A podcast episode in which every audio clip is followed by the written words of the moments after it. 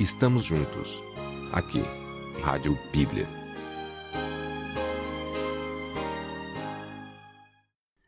Nesta e nas próximas mensagens de Rádio Bíblia, nós vamos tratar um assunto interessante. É, dinheiro e riquezas à luz da Bíblia.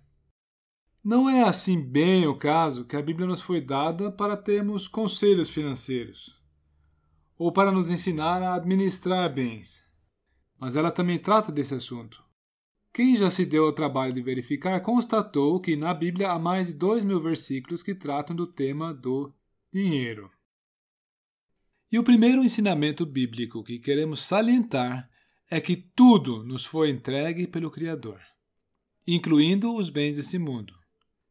Deus enche os corações dos seres humanos de fartura e de alegria.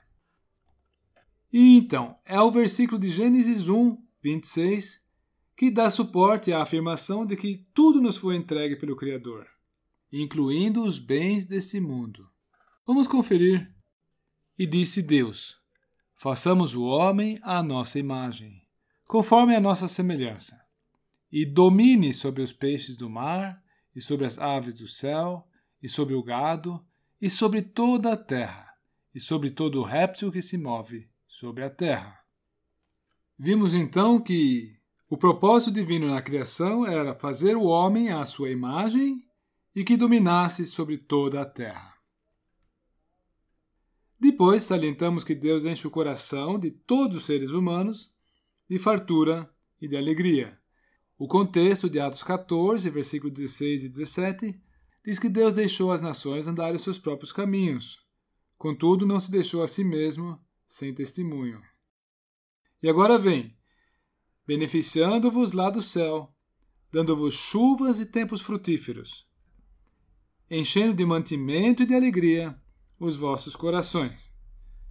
Então está sendo afirmado claramente aqui que Deus beneficia a todos lá do céu com chuvas, com épocas frutíferas, com mantimento e até mesmo alegria aos corações.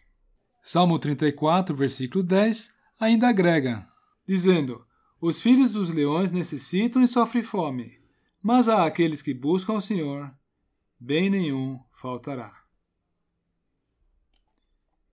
Resumindo o que vimos nessa reflexão, o Criador entrega tudo a todos os homens, inclusive os bens deste mundo.